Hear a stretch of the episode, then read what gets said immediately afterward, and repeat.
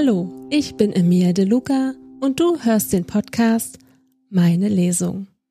Heute ist der 8. Dezember und weiter geht es mit Willi Weihnachtsmann will nicht mehr.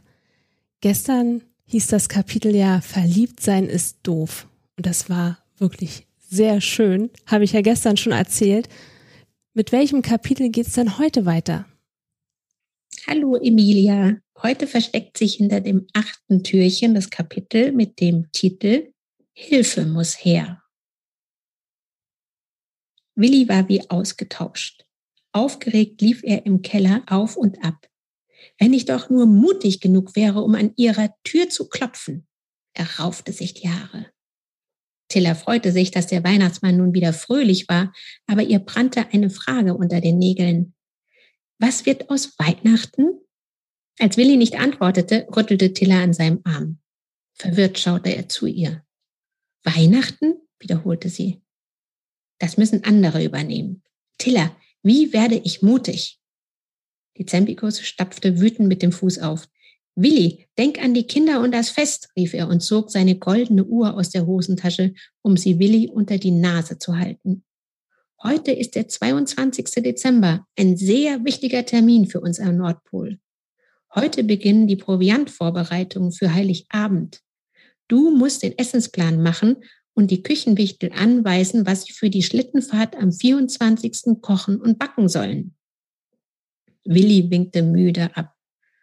Die Zempikus ließ die Uhr sinken. Die Küchenwichtel bekommen das allein nicht hin. Dann gibt es am 24. nichts zu essen keine Buletten, keine Blätterteigtaschen, keine heiße Suppe und keinen Punsch. Er schniefte. Neugierig warf Tilla einen Blick auf Dezembikus altmodische Taschenuhr. Es schien, als ob man auf ihr nicht die Stunden und Minuten ablas, sondern die Monate und Tage bis Weihnachten.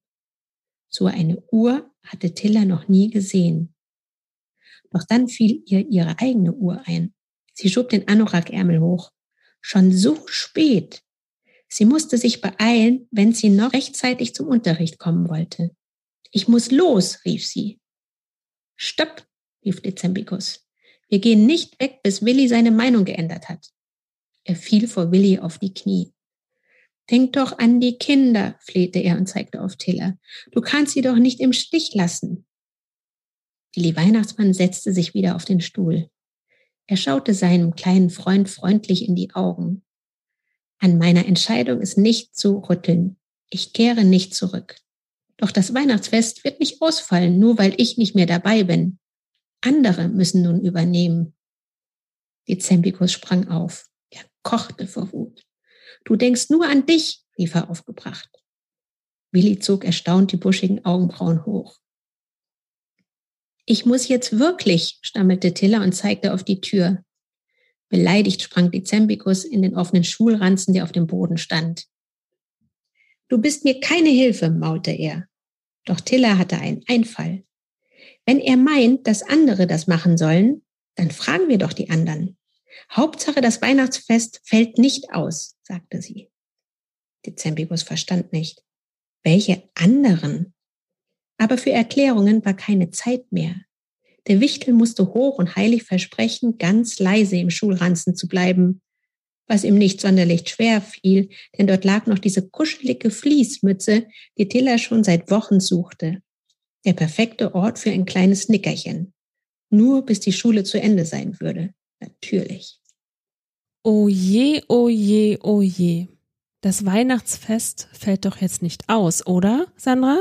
Im Augenblick sieht es nicht besonders gut aus, aber Tiller hat ja die tolle Idee, andere zu fragen, ob die eventuell einspringen können. Und wir werden in den nächsten Tagen erfahren, wer denn diese anderen sind, die eventuell den Weihnachtsmann ersetzen könnten und ob sie dazu bereit sind. Mal gucken. Also Sandra, ich glaube, wir müssen jetzt ganz feste die Daumen drücken, dass das Weihnachtsfest stattfindet. Also das geht jetzt gar nicht, dass es ausfällt. Ja, das wäre schrecklich, oder? Ja, also ich wäre sehr traurig. Bin ich ganz ehrlich. Ja, ja, ich auch. Wir gucken, ob Tilla und Dezembikus Glück haben. Ich hoffe es. Ich hoffe, du kannst uns dann morgen mehr erzählen. Ganz bestimmt. Jetzt muss ich bis morgen warten, aber das werde ich schaffen, auch wenn es mir schwerfällt. Und wir hören uns morgen wieder. Ich freue mich schon, Sandra. Ich freue mich auch. Ja, bis morgen. Bis morgen. Also, bis zum nächsten Mal. Eure Emilia. Wenn dir die Folge gefallen hat, abonniere den Podcast und über eine Bewertung würden wir uns sehr freuen. Meine Lesung.